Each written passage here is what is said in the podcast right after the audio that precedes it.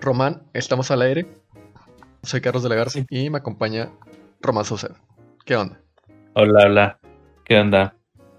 Pues aquí, aquí nomás. Andamios. ah, andamos bien. Yo creo que bien. Excelente. Estoy, estoy- estoy eufórico en- por lo que pasa el día de hoy. Eso es otro tema. Ah, Muy bien.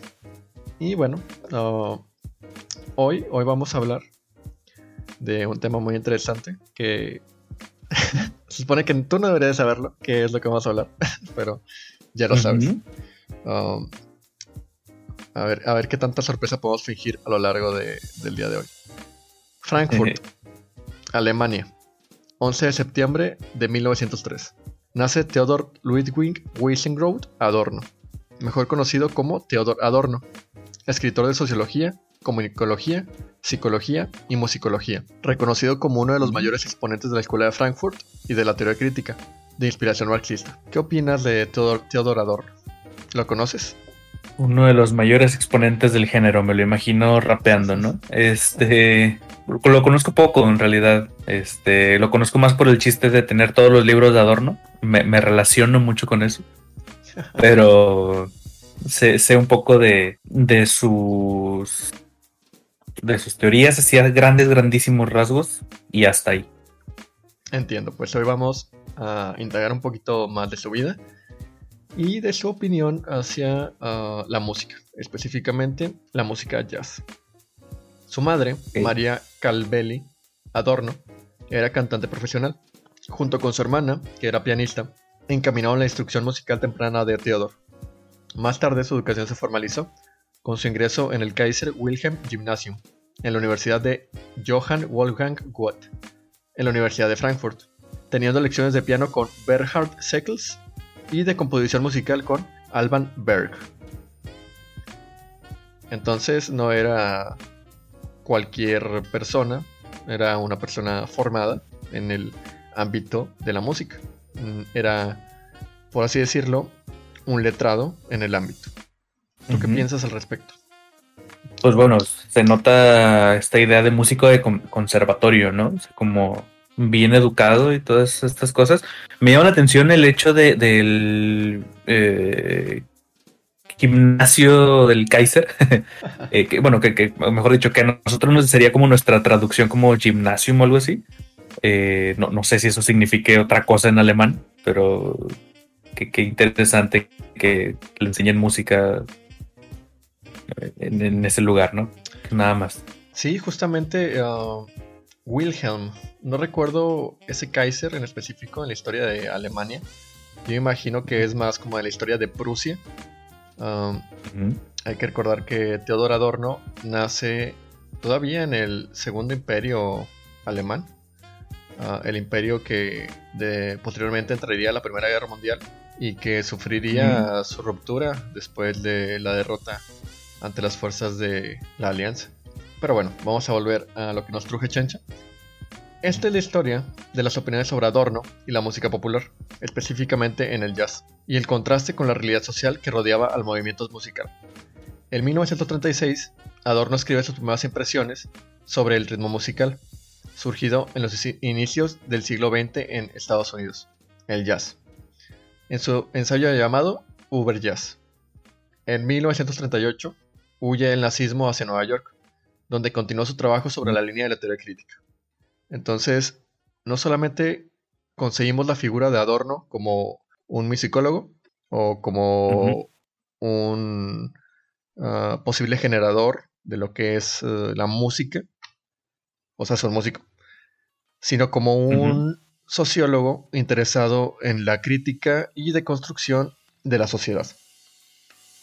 ¿Qué, qué opinas al respecto de, de esta circunstancia que rodea la conjunción de la música con la sociología? Esto suele salir muy bien o muy mal. es como hay, hay de dos, ¿no? Pero pues qué, qué chido. Creo que, digo, eh, a estas alturas, eh, temas ciencias sociales, pues ha tocado, si no todos, la mayoría de los temas, ¿no? O sea, hay sociología de la vida cotidiana, de, de la música, del graffiti, de bla, bla, bla, bla, pero me parece interesante, no sé, y ahí creo que habría, habríamos que luego eh, como investigar. Si alguien nos escucha, este, que nos dé la señal de por dónde ir, ¿no? Porque puede ser que ese sea el como de los, imagino yo, de los inicios o de los clásicos de la musicología, ¿no? Y así como esos, esos, esos cruces siempre son llamativos. Entiendo, entiendo, entiendo. Si esta conjunción de ciertas categorías que se pueden llamar cotidianas con una lectura de análisis crítico siempre resulta en, en sugerencias muy interesantes que como bien dices puede ser o algo muy constructivo o algo totalmente como una salvajeada, ¿no? Um, y bueno, dentro de sus obras distingue dos tipos de música, música popular, catalogada como alienante, y música seria, académica.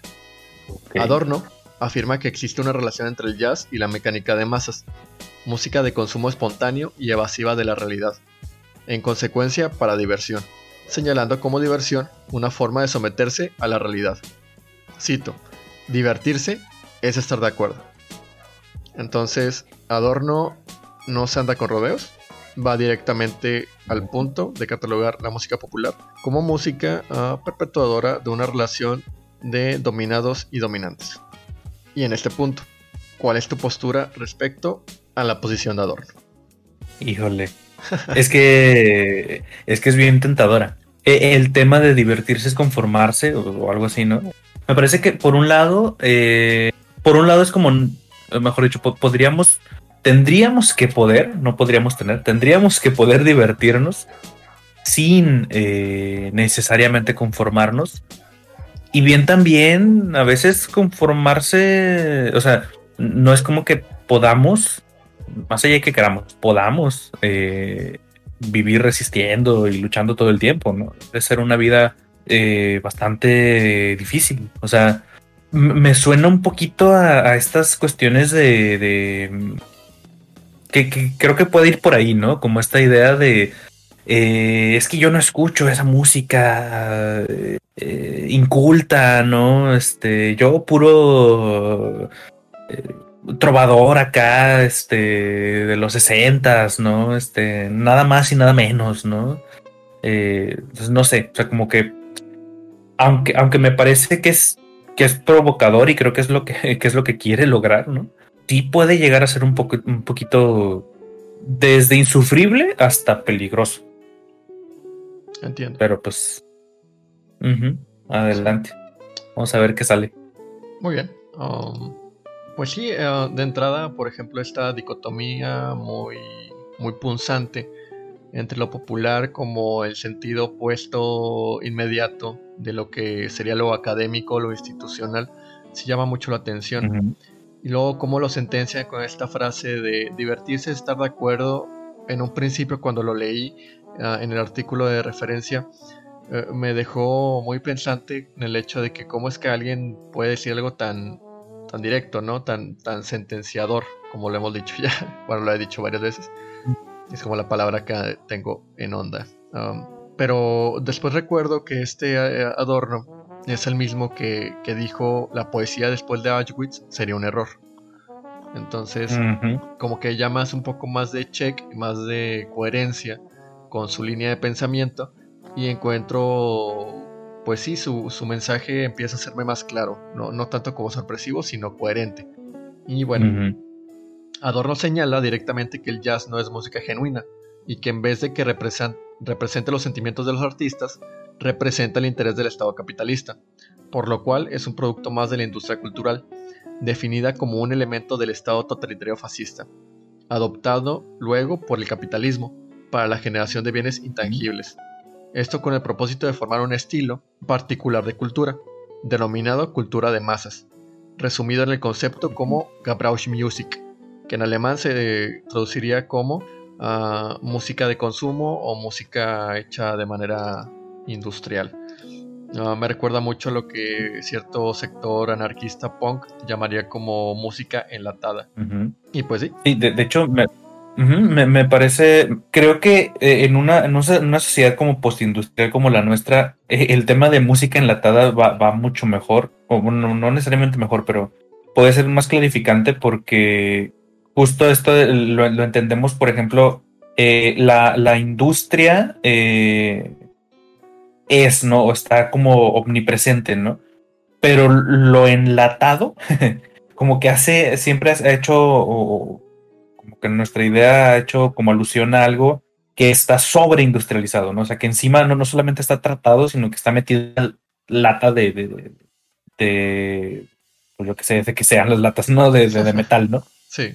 Este, pero y, también a mí me llama bastante la atención este hecho de que eh, se refiera así a, la música popular en general y al jazz en particular. O sea, cuando muchas, o sea, que creo que creo que ese es un poco el punto y ahorita lo vamos a tratar, ¿no? Pero yo, yo entiendo lo, poco que sé de jazz, que no es mucho. Entiendo el jazz como un espacio de improvisación, entonces no, no sé ahí cómo, cómo concilias, hombre, este asunto con, con que sea enlatada, ¿no? O bueno, con que sea industrializada. Sí, bueno, eh, eso lo, cuestionaremos y anudaremos con el surgimiento mismo del jazz a lo largo del capítulo. Entonces, no hay que spoilearnos nosotros mismos, aun y cuando eso no tenga sentido. ok. Excelente. Y bueno, en este punto hay que volver en el tiempo. A Estados Unidos, 9 de abril de 1865 fin de la Guerra Civil Estadounidense, también conocida como la Guerra de Secesión. En el fin de la guerra, se declaró que todos los esclavos de la Confederación fueran liberados mediante la Proclamación de Emancipación, que estipuló que los esclavos de todos los estados que se habían anexado a la Unión serían libres desde ese momento. Los esclavos de los estados fronterizos y los de las partes del sur que estaban en manos de los Estados Unidos fueron liberados en diciembre de ese mismo año, gracias a la decimotercera enmienda. Entonces nos estamos posicionando en un punto de la historia donde una gran cantidad de población que no era reconocida como sujeto de derecho pasaba ahora a ser un miembro más de una sociedad que transicionaba hacia la industrialización a finales del siglo XIX, principios del siglo XX. ¿Qué, qué se te viene a la mente cuando piensas en la decimotercera enmienda? Pues que hay muchas enmiendas. En, principio me, parece bien llamativo, ¿no? Que las constituciones liberales tienden a ser bastante largas, o sea, tienden a ser bastante como complejas. Eh, pensando, por ejemplo, la nuestra, que, tiene mm, una buena cantidad de artículos. Y me parece bien interesante que de, que de inicio Estados Unidos empieza una constitución que es como una hoja, ¿no? Y, y, sobre la marcha se va, más bien se va como trabajando con, en el marco legal, ¿no? Eh, eso, eso a mí siempre me llamó la atención. Pero aparte del tema de, lo, racial, pues obviamente es una. Tiene que ser adicionado. Obviamente no. Estados Unidos nace siendo una nación esclavista.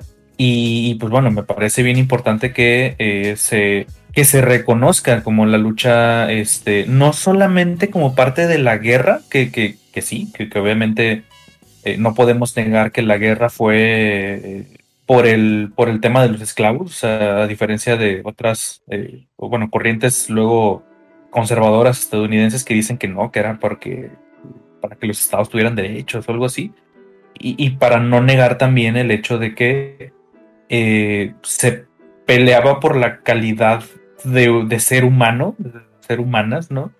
De estas personas, ¿no? O sea, no, no era así como peleamos porque es que ni siquiera, o sea, va, a sonar muy, muy mal porque no, no quiere decir que esto sea banal ni mucho menos, pero es como no, no votamos por ser, eh, perdón, no, no peleamos por votar, siquiera votamos por, digo, peleamos por siquiera empezar a ser reconocidos como personas, ¿no? Sí, exactamente. Todo lo que atravesó la guerra de, secesión, ah, se llega como a esta cúspide del reconocimiento de la población afroamericana, una lucha que que se da para tratar de obtener esos derechos básicos, derechos humanos básicos de ser reconocidos como sujetos de derecho y no como objetos. Que bueno, que a la postre también significaría una problemática porque, bueno, lo guardaremos más adelante.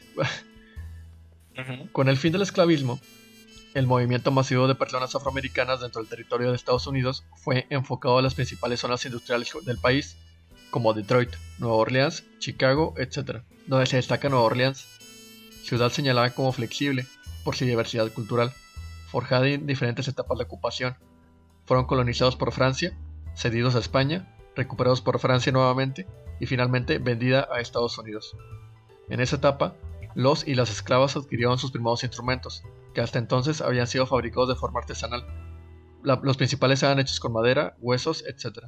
Entonces, pasamos después en que las ofertas de empleo para los residentes inmigrantes que fueran alternativas a la dura vida obrera industrial eran pocas, entre ellas el espectáculo en clubs nocturnos clandestinos, en épocas donde el alcohol era ilegal. La profesión del show lírico o conciertos tomó fuerza, siendo conocido como la profesión de entretener a los blancos por parte de los afroamericanos, siendo jazz la ejecución musical. Entonces. Qué, qué, buen nombre, ¿no? Esta idea de entretener a los blancos. Sí, es creo que la idea central de, de, estas, de estas concepciones es la reflexión de cómo fue la transición de la época esclavista a la época laborista. Ah, ya como un, un, obrero, un trabajador, el, buscar alternativas no era muy lejano a la realidad de seguir siendo un súbdito o un allegado en subordinación a, un blanco. ¿Qué reflexiones podemos eh, desatar de estas, de estas situaciones? Pues, pues es que es, esa cuestión, ¿no? O sea, además recordemos que, la, que las revoluciones industriales fueron primero una revolución de modo de producción, o sea, bueno, eh, de, herramientas y de tecnologías que permitían la producción y después de derecho, o sea, eh, los, las condiciones del trabajo eran, eran brutales, ¿no? Eh, digo, en, el, en, este surgimiento de estas primeras eh, ciudades industriales y de estos primeros como, como, pues sí, ejercicios de industrialización nacionales, ¿no? O regionales, que implicaban la explotación, digo, siguen implicando la explotación, pero una explotación mucho más brutal, ¿no? Este, eh, de infancias, de directamente minorías, este, de... Mm, eh, como se dice, de extranjeros y tal, ¿no? Entonces, es cierto, o sea, me, parece como paradigmático que, que, primero tenga, o sea, primero hayan luchado por, por la libertad y luego esa libertad fuera o seguir entreteniendo a los, o sea, es que esta, esta idea de entretener a los blancos a mí me, parece bien interesante porque es o seguir entreteniéndolos, o sea, o seguir subyugándose y ser los patiños y ser el chiste, o eh, pues eh, morirse de, esfuerzo, ¿no? O sea, de, trabajo brutal en las, industrias. Y que además, la otra cosa que, que, se me viene a la mente es, ¿y cómo lo habrán pasado dentro de las industrias? Porque además las industrias ya tenían agregados a los, sobre todo hombres, pero a, a las personas blancas, ¿no? Este, que ya eran los obreros. Sí, efectivamente, pues todo este movimiento que se da a la postre de la guerra Ah, es una movilización masiva donde dos terceras partes de la población ahora ocupaba empleo. se, multiplicaron las, tasas de demanda de, empleo. Y como mencionas, o sea, el, hecho de ser un obrero, un trabajador en la era de la industrialización a finales del siglo XIX no era algo muy agradable. Es como tú te vas a trabajar un día en la mañana y posiblemente te caigas los rascacielos que está en construcción y ya jamás vuelvan a saber de ti. Porque no tienes dinero por una tumba, entonces te ponen una tumba común, una fosa común. Entonces es, una parte muy cruda de esta parte de eh, el forje de las ciudades grandes industriales a costa de, los trabajadores. Y bueno, avanzamos eh, en, en la historia donde ahora abordamos el origen del jazz, que se puede entender como un encuentro cultural entre los estilos musicales europeos y africanos en zonas específicas de Estados Unidos, donde el colonialismo se encontró con el tráfico de esclavos para la producción agrícola, mientras que la música africana occidental buscaba específicamente emitir mensajes para la población en general, la música europea se agregaba al ser académica, buscaba la perfección mediante la música. Por un lado tenemos entonces la, música tribal ah, de origen africana, que era específicamente emitir mensajes de forma ah, de llamar a cierta población, por ejemplo, cierto tono que eh, convocaba a los guerreros del pueblo, tal vez a, los padres o madres de familia, uh, etc.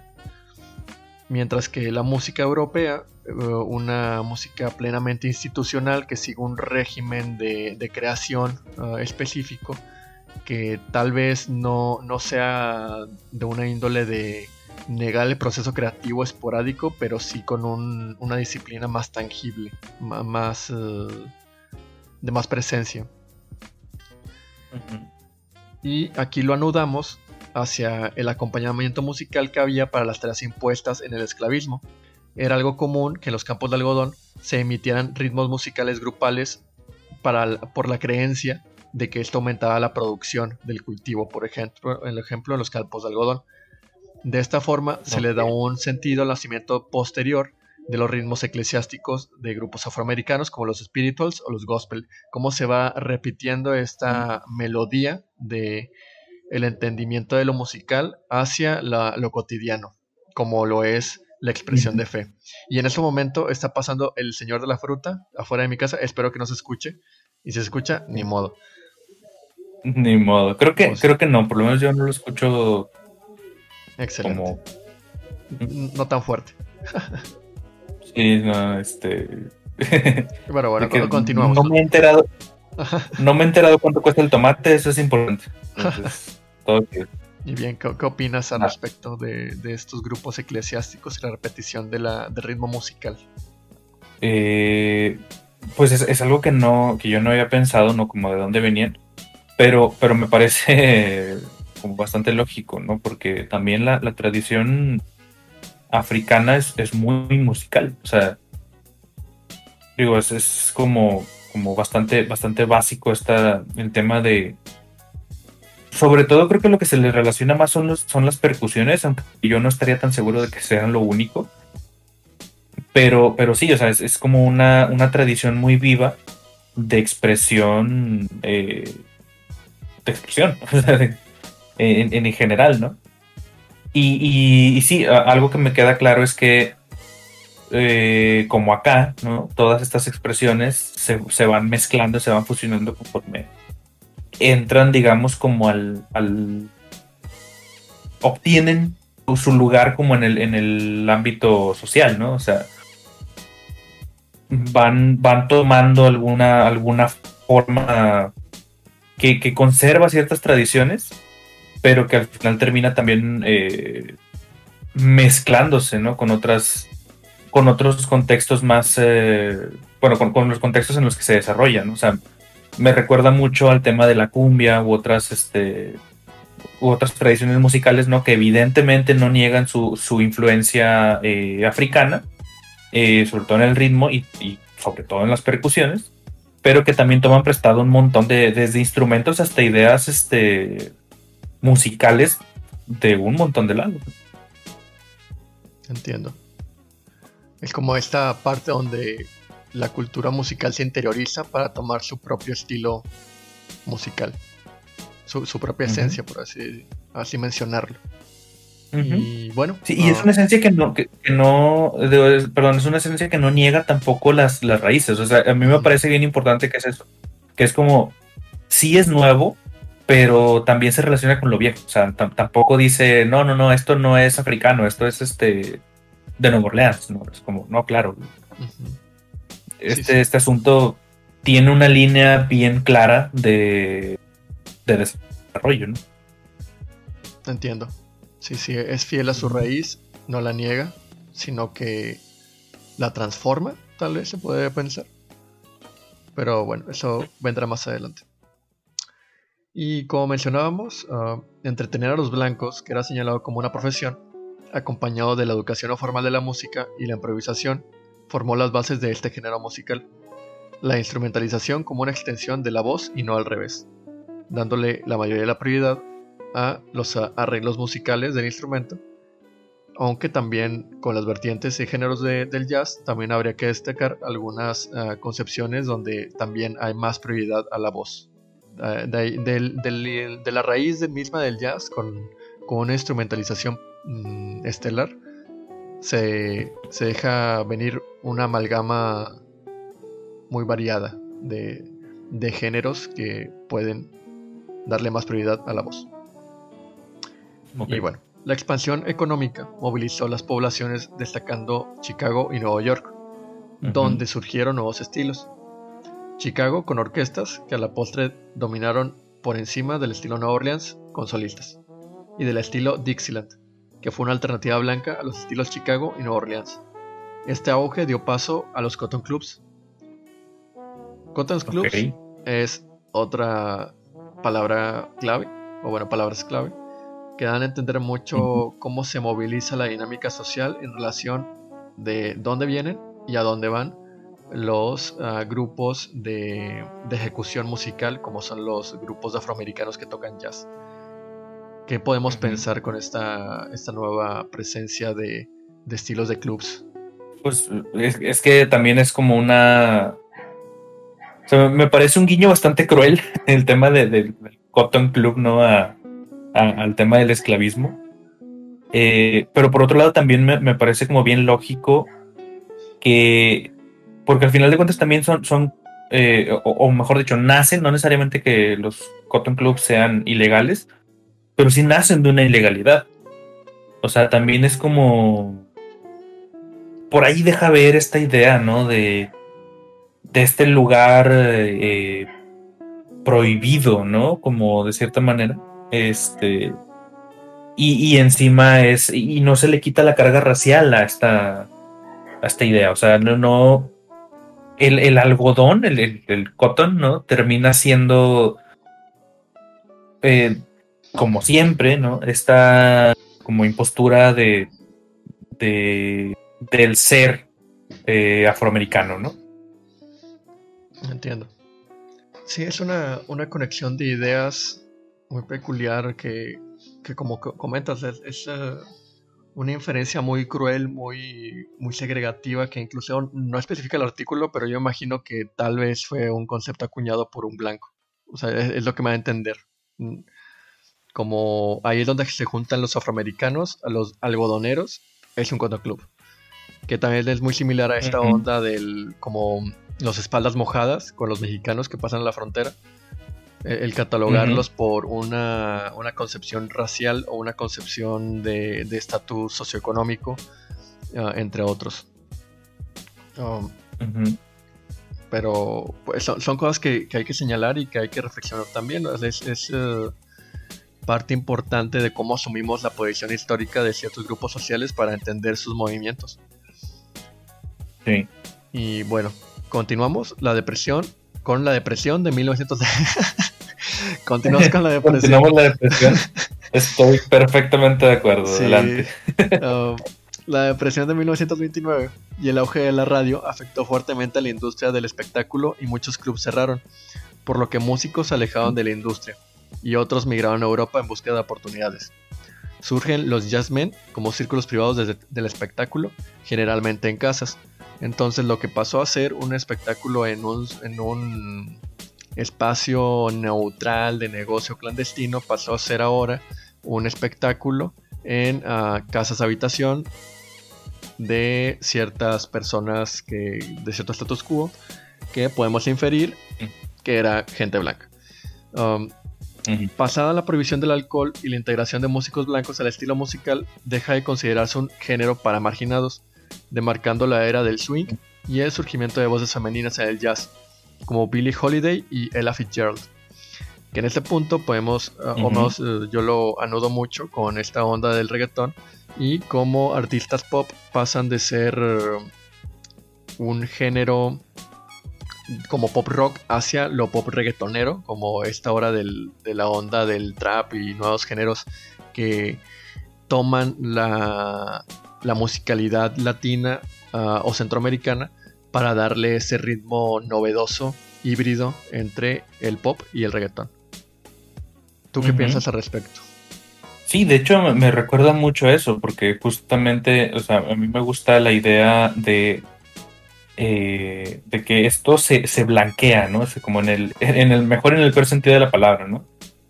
Este, este género que era el marginal, ¿no? Ahora es, ahora resulta que que siempre sí, ¿no? Así como que siempre sí fue una un medio de expresión válido, ¿no? Este y y entonces ya te viene a ser como cantado justo por estas otras eh, personas eh, y de estas otras maneras. O sea, digo, al final de cuentas todos los géneros cambian, ¿no? Y todos los, eh, los géneros me parece que en mayor o menor medida pueden incluir a la gente. O sea, tampoco es como, esta es música para cierta gente y los demás no lo pueden tocar. No, no parece que vaya por ahí. Pero creo y que creo ver por dónde más o menos puede ir un poco la crítica de, Adorno, ¿no? En este sentido de eh, como era, era la experiencia periférica o era la experiencia este, eh, subalterna hasta que no. Entiendo. Sí, sí, también, también como señalar esta onda de que no es una cuestión de segregación o de que yo te invito a mi fiesta, tú no puedes estar ahí, tú no puedes tocar reggaetón, tú no puedes tocar jazz, sino de cuestionar cuál es el movimiento de la dinámica respecto a quiénes son los precursores de la música. No es lo mismo, por ejemplo, un concierto de reggaetón en los años 2006, 2007, de algún exponente popular a una presentación en colaboración de Belinda con Bad Bunny hoy en día. Eh, porque, porque ahí está el elemento de la blancura con Belinda y Bad Bunny que tomó mucha fuerza en relación a la las, las, olas recientes del reggaetón y del trap. Um, y continuando con esta situación, la guerra del 39 es una etapa de dificultad para el jazz, la Segunda Guerra Mundial músicos reclutados a la guerra y persecución política en Europa, por ser considerada música decadente. Los nazis la señalarían como en, entartate, music. Mi alemán no es el mejor, pero se traduce como música degenerada. Winston's Playhouse jugaría un papel importante en el jam sessions, en las jam sessions, como espacios donde el swing pasaría al bebop. Por la prohibición de grabaciones en los años 40, posiblemente por la paranoia general de la guerra. El bebop surgió en los años 40, fue una respuesta a la monotonía del swing, ritmos frenéticos que iban en contra de los ritmos lentos y bandas pequeñas en contraste con las bandas grandes. Surge posteriormente el cool jazz como fusión entre el swing y el bebop, así como el hard bop, que pretendía volver a las raíces del jazz mientras que la primera era popular entre los músicos blancos de la costa oeste, segunda, la segunda se expandió entre los afroamericanos en los 50. Entonces aquí condensamos un movimiento de los años 40 y 50 donde el género sufrió golpes muy duros en relación a la persecución ideológica musical y a la pues literalmente masacre del frente de batalla de los exponentes musicales. Creo que es algo muy importante rescatar que el género se pueda mantener incluso después de los 50 con un golpe tan fuerte, tomando en cuenta también que en esa época no había la facilidad de, ah, de difusión de información y de música como lo es hoy en día, ¿no? Es como si los nazis vienen a tu casa y ven CDs de, jazz, pues te queman a ti y a los discos. es muy, muy diferente a hoy que pues le mandas un WhatsApp a alguien con una música y, se perpetúa en la red. ¿Qué, opinas al respecto de esta persecución y catálogo así, eh, catálogo etiquetado del género como degenerado? Híjole, bueno, eh, por, un, por un lado, pues me parece lógico, ¿no? O sea, también eh, es un género que definitivamente no promueve las, los valores arios, ¿no? Este, para empezar, por sus mismas, eh, por mismas raíces, ¿no?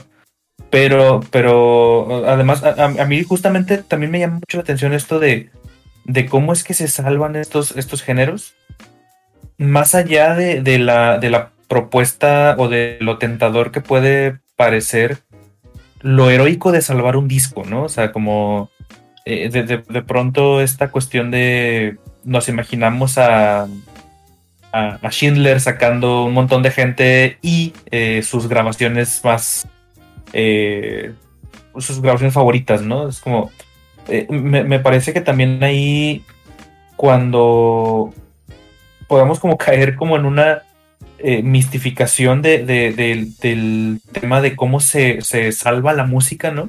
Pero creo que es bien importante siempre mencionar estas, estas cuestiones, ¿no? De las expresiones artísticas a lo largo de la historia casi siempre han sido las grandes eh, afectadas, ¿no? En ese sentido de, justo como producto cultural o en tanto que son productos culturales, eh, es lo que hay que borrar, ¿no?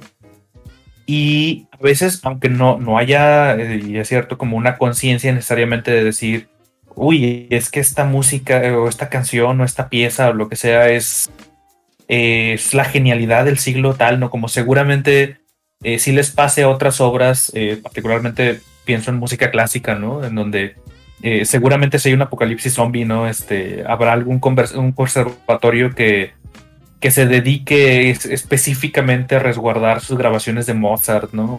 Este tipo de cosas. Eh, pero me parece que, que, el, el, giro que da esto es, es que esto es música popular. Claro que se iba a salvar. No, no como, eh, de nuevo, no, no, como el soldado que la agarra y la mete en su bolsa y se va corriendo, ¿no? Y, este, hasta llegar a las líneas aliadas, ¿no? Sino es que es la expresión que, que, reaparece incluso, o sea, que puede reaparecer.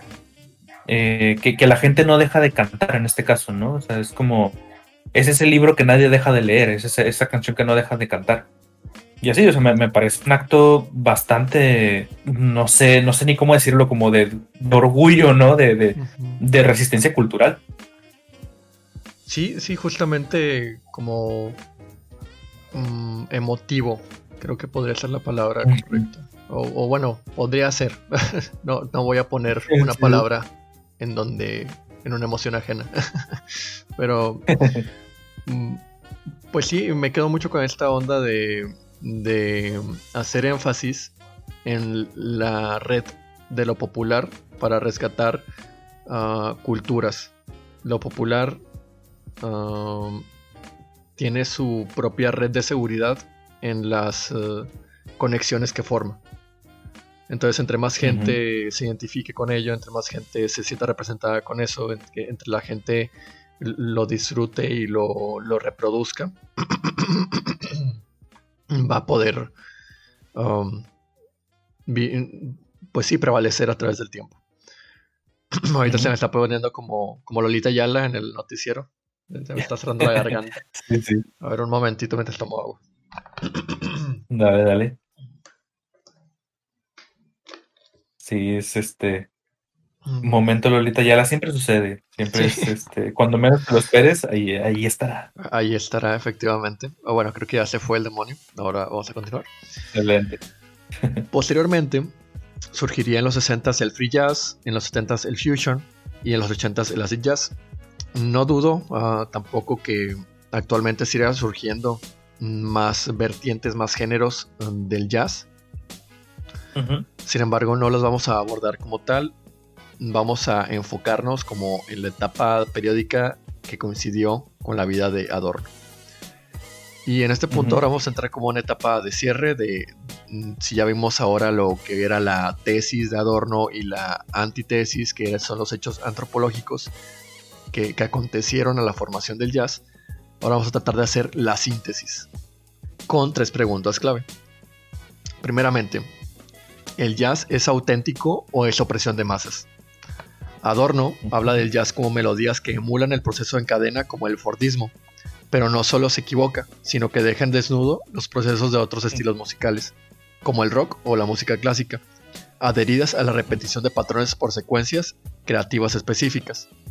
O sea, hace en mi comprensión de lo que es una cadena Fordista, que es un proceso específico para la formación de un producto, podemos entender que la formación académica de la música, que es una formación metodológica específica para la creación de la música, tiene más semejanza con una cadena Fordista que ah, el jazz, que es esporádico y... Um, ¿Cómo se, ¿Cómo se dice la palabra? Improvisado.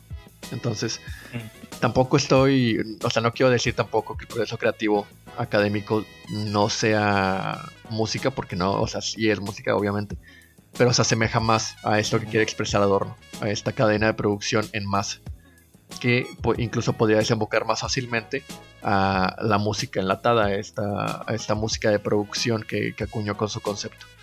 O no estoy muy seguro que sea concepto de Adorno, pero el concepto en alemán acerca de la música enlatada. ¿Qué, podemos recapitular o cerrar con esto, Román?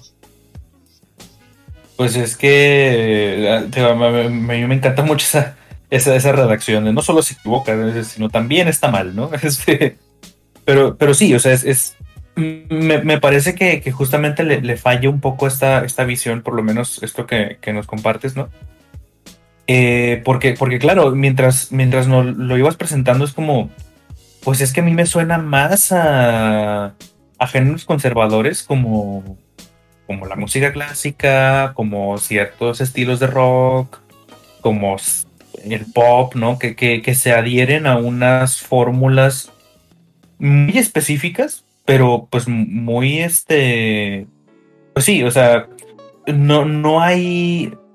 No es que no haya innovación, pero en, mucha de la, de, mucho del entrenamiento musical de, estas, de estos medios es, la repetición.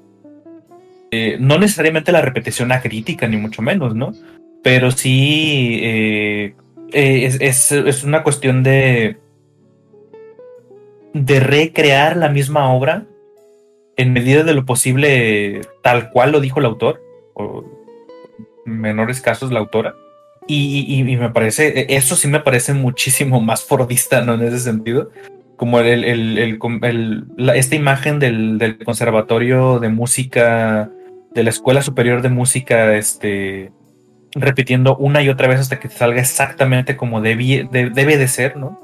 Frente a, eh, pues, estas improvisaciones del jazz, incluso lo pienso como eh, las, las improvisaciones que surgen de, de, otros, de otros géneros, ¿no?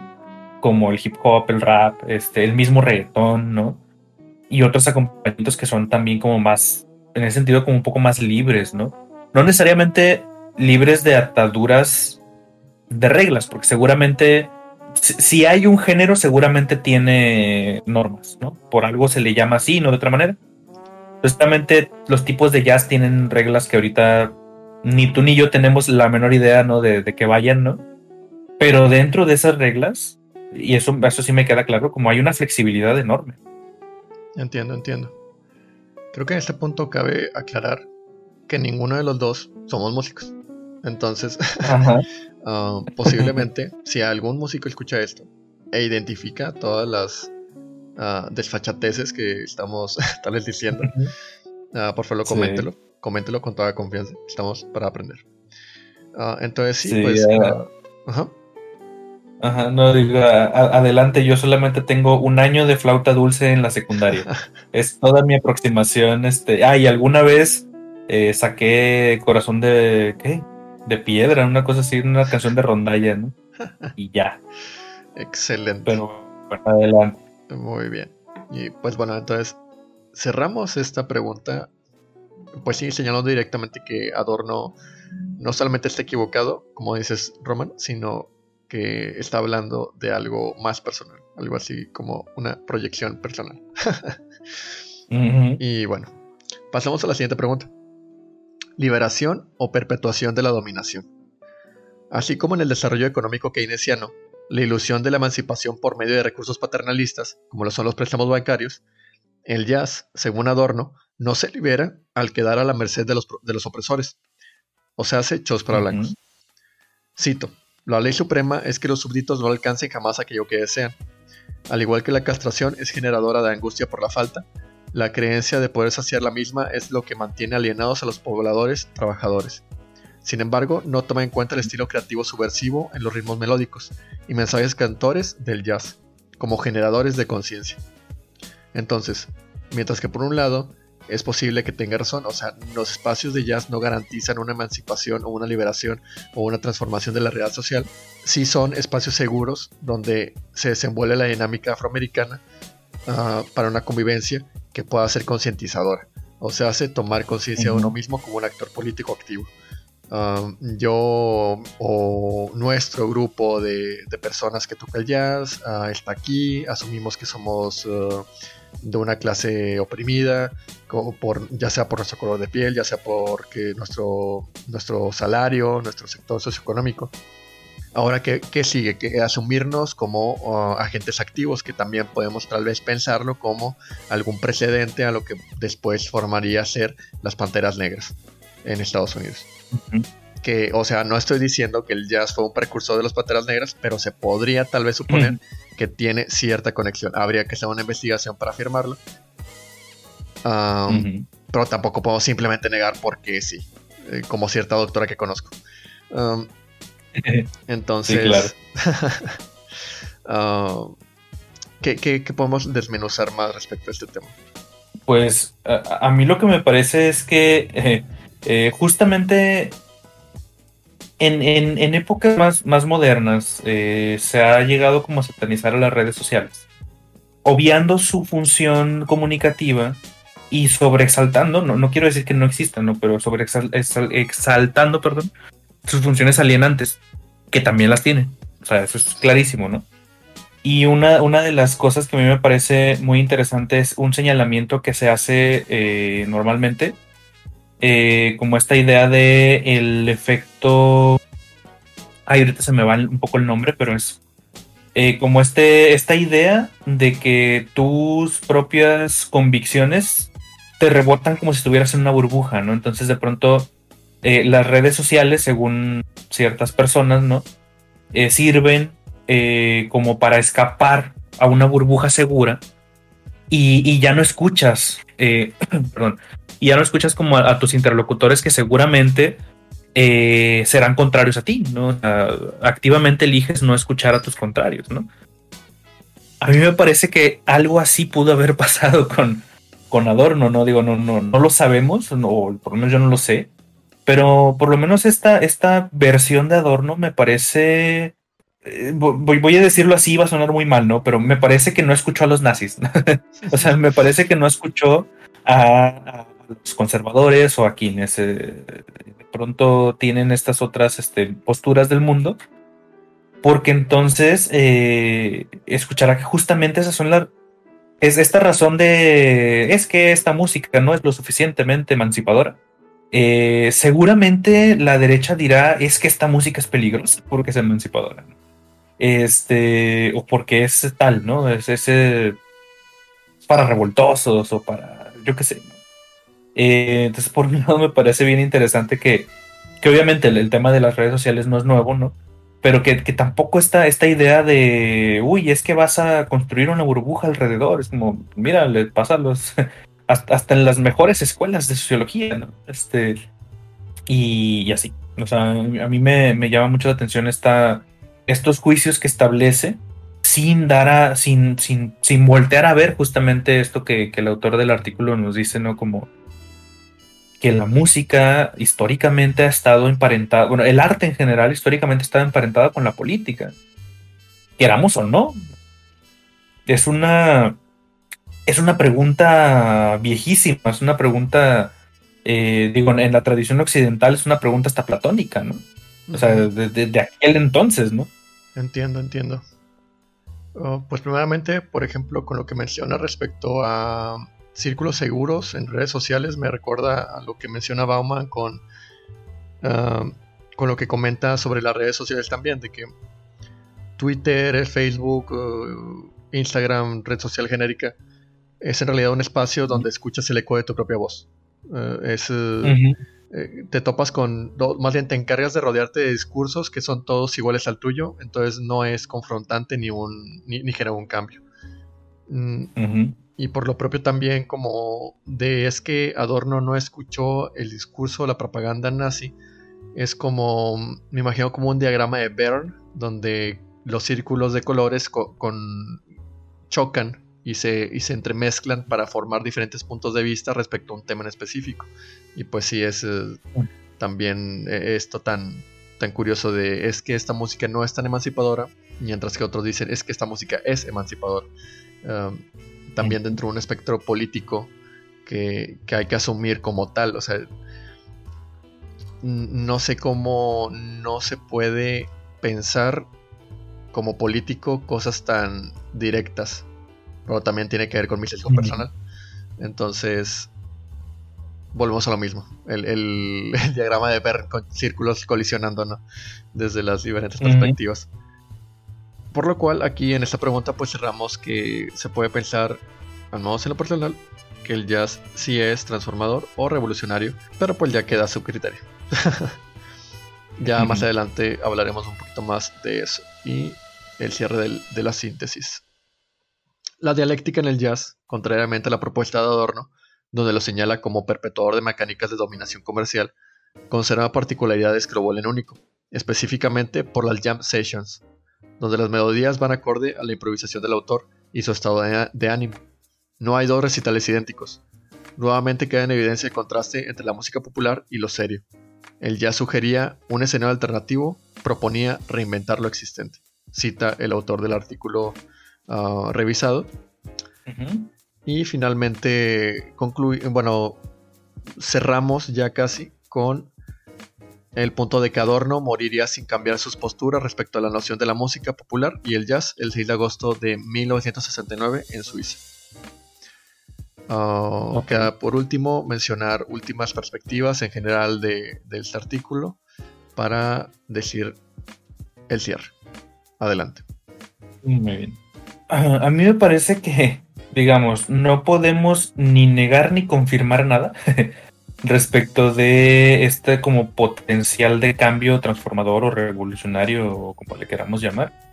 Y, no podemos dar por sentado, ¿no? O sea, estas cuestiones, porque, por ejemplo, eh, los, los ejemplos, valga la redundancia, que, que, estuvimos dando, ¿no? Como de, no necesariamente como algo que está mal, pero sí como, como, por ejemplo, como cultura de masas o así, eh, el pop, el reggaetón, este, este reggaetón exportado, ¿no? Y, y, empaquetado y vendido en masa, ¿no? Tuvo muy fuerte participación en protestas en Puerto Rico, ¿no? O sea, y, y, la cara visible de las protestas, además, obviamente, del, pueblo puertorriqueño, ¿no? Que, que, que, no se niega que ellos son, son, son el motor de, del cambio, ¿no? Pero esas caras visibles fueron Ricky Martin, Bunny, este, bueno, René, ¿no? De, Calle 13, ¿no? Que pues, ese hombre siempre está en todos lados, ¿no? Pero es, como, incluso en esta, en esta, ¿cómo se le puede decir? Como en este horizonte de, cosas sumamente comerciales, sumamente... Eh, es como claro que es un plan de una disquera para vender más y lo que tú quieras, eh, lo, que hacen en sus vidas eh, profesionales y muchas veces hasta en las privadas, también tuvo o ha tenido ¿no? potenciales transformadores, ¿no? O sea, potenciales como, es que sí, revolucionarios, ¿no? A final de cuentas, digo, tampoco es que eh, las protestas en Puerto Rico hayan instaurado un nuevo orden político y económico, ¿no? Eh, pero pues bueno, funcionaron para, para un, un, fin muy concreto, ¿no? Pero me parece que, que, también, esto que, que, es el principio, ¿no? Como eh, podemos, si, si tenemos como una postura muy cerrada, tipo como este adorno que nos presenta el artículo, podemos ser desde insufribles hasta peligrosos, ¿no? Porque es, es esta postura de tú que vas a saber de rock chamaco pendejo, ¿no? Este, y, y por otro lado, eh, también es como desacreditar o decir, no, no, no, es que las revoluciones no se hacen si no está Víctor Jara y Violeta Parra, ¿no? Este, y eh, Atahualpa este hombre que siempre se me olvida su nombre, que es, que es mexicano y que no me gusta su voz, pero me gustan muchas canciones, ¿no? Oscar Chávez. Este, o sea, es como, eh, eh, no, es que si no es con esa música, no, este, no, no, no va a pasar nada. Este, si no es este la Polla Records, ¿no? Este Euskadi no va nunca a lograr su independencia, ¿no? Es como, híjole, es que eh, puede haber una puede, puede, haber una revolución musicalizada con las flans, Porque al final de cuentas el, problema no es, o, la cuestión central me parece, no es tanto la música en sí, sino la interpretación. O sea, me parece que, que algo que falta en estos análisis eh, o que puede faltar en estos análisis es que la pieza musical o la pieza artística en general mm, no está terminada cuando, la, cuando el artista la, la saca al público, ¿no? Cuando vaya, vaya la redundancia, cuando el artista la termina, ¿no? eh, sino más bien que es ahí cuando empieza a posibilitar otras cosas, ¿no? Eh, es ahí cuando esta, esta idea abstracta eh, se convierte en algo un poco más concreto, la mayoría de las veces, y que puede mover cosas, ¿no? Pero que tiene necesariamente que pasar por la interpretación de, de un interlocutor o de una interlocutora, ¿no? Entonces, pues eso, ¿no? O sea, me parece que ahí hay algunas cuestiones que, que son como de, cuidado, ¿no? O sea, de cuidado sobre todo, perdón, al, hablar tan, tan tajantemente, como bien lo decías al inicio, ¿no? De estas, de estas, de estas cuestiones, ¿no? Por más que se sean entendido, o sea, que claro, es como, me, parece que esta, que esta introducción de, hola, soy músico de conservatorio y te voy a decir por qué lo que, lo que escuchas está mal o, así.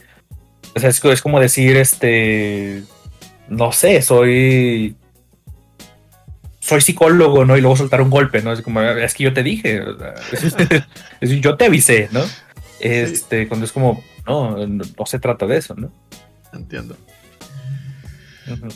Uf, pues bueno, um, por ejemplo, lo que comentas respecto a la instrumentalización, o más bien la música como instrumento uh, político, uh, me hace mucho, mucho sentido por el hecho de que no es una no es un plug and play, no es algo que simplemente sale y ya está funcionando, sino que la, gente lo, lo introyecta y lo trabaja no sirve de nada una expresión social, cultural, políticamente activa sin sus participantes que lo estén movilizando o ah, dándole vida, uh, creando ese conflicto. Y así sucede con muchas otras cosas, por ejemplo, en este momento me imagino con el populismo, que es, una herramienta política enorme, viejísima, ah, que todos los espectros políticos echan mano de ella, pero usualmente siempre se le achaca como a la izquierda, ¿no? De que es que el populismo de izquierda, es uh, nefasto y cosas así. Pero realmente es una herramienta que incluso la extrema derecha ha utilizado por muchos años con el sensacionalismo de la supremacía racial. O sea, todo eso de endulzar el oído con el hecho de decir, no, es que eh, nuestra tesis nos demuestra que somos superiores o cosas por el estilo, mm, es extremadamente populista. Uh, igualmente con el neoliberalismo, con esta onda de es que sé, tu propio jefe, tú eres eh, el instrumento para crear tu felicidad. es como que, reconfortante, ¿no? El, que me digan que todo depende de mí mismo y todo está bajo control. Como si eso fuera algo posible. entonces, reflexionar esto como una herramienta, como una, una posibilidad que el jazz puede ser instaurado como algo transformador, como algo que cambie la realidad desde abajo para sus integrantes protagonistas, como lo son los afroamericanos en Estados Unidos. Y cierro finalmente que eh, expresando que en lo personal creo que Adorno se equivocó al no dar un sentido comunitario a las reacciones artísticas de, los de las poblaciones afroamericanas, aunque tampoco lo culpo por ello. Su formación y adoctrinamiento en la Alemania de los años de guerra mundial posiblemente le jugaron en contra queda abierta la interpretación para la escucha, para el escucha, perdón, para usted escucha, o para... Sí, nada más el escucha porque eso no es un video. Sugiriendo a la vez tener en cuenta su contexto y su sesgo social, desde lo blanco o lo afroamericano, o desde lo burgués y lo proletario. Los espectros que pueden formarse entre estas categorías también son muy diversas. Entonces, asumir su rol y su sesgo. Ese es el mensaje concreto. Llegamos al final de esta primera emisión. Si llegó hasta aquí, muchas gracias. Lo admiro. Lo estimo. Ojalá que le haya pasado bonito. Y si no, pues, pues ni modo. ¿Qué le vamos a hacer? Román. Ahí ojalá que no haya sido demasiado insufrible. Este énfasis en el demasiado. Y, y si por acá hubo alguien que que de pura casualidad llegar hasta el final, este, y si alguna plataforma nos permite recibir comentarios, este, estaría, estaría bueno que, se manifestaran, no escriban repollo, escriban este, cualquier cosa así como de, hey, si llega al final. Muy bien. Eh, entonces, y ya. Entonces, la palabra clave entonces es repollo. ¿Ok? Si usted llegó hasta aquí, escriba en los comentarios repollo. E igual, y por Ah, sí, algo muy importante que no habíamos mencionado. El autor del texto en el cual nos basamos para hacer esta, este audio es... Uh, un momento, porque no tengo abierto el documento. A ver. Se llama Una revisión al análisis de Theodor Adorno sobre el jazz. El autor es Nicolás Amoruso. Gracias por tu texto, realmente lo disfruté mucho. Es un texto muy nutritivo y espero que esto, bueno, más bien espero que este me sirva como referencia para después yo sacar otro artículo acerca de música, pero en cuestión de barrismo. Posiblemente cantos barristas en Latinoamérica. Así que ya veremos, ya veremos, está por ver. Está en construcción. ¿Ok? Muy bien, pues qué chido. Que... Y sí, qué, qué buen artículo. La neta, este, digo, no, no lo he leído, evidentemente, pero este, tal vez le, le, dé una repasada, este, porque sí, sí se ve muy, muy interesante. Muy bien, pues nos despedimos por última vez. Hasta luego. Se bañen, ah, no salgan, no se junten con gente, sana distancia. Va, pues sí, no salgan si no es necesario, usen cubrebocas, lávense las manos. Y pues si, si llega a seguir gustando o a gustar de entrada esta cuestión, pues ya estaremos por ahí haciendo más.